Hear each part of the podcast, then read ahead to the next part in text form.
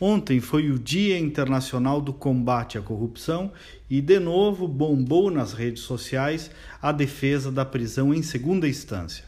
O STF julgou, tem outro entendimento, ok, então agora é a hora do Congresso Nacional.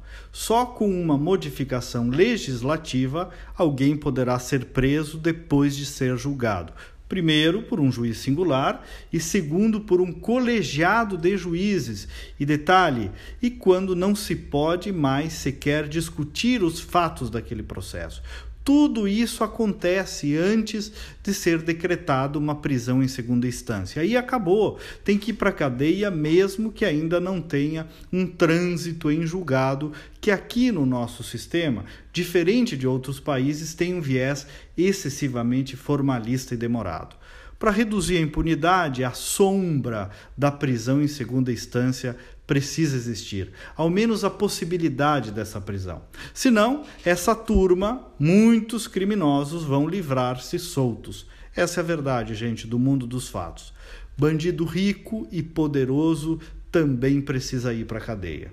Foi isso que a Lava Jato mostrou e é isso que o povo quer.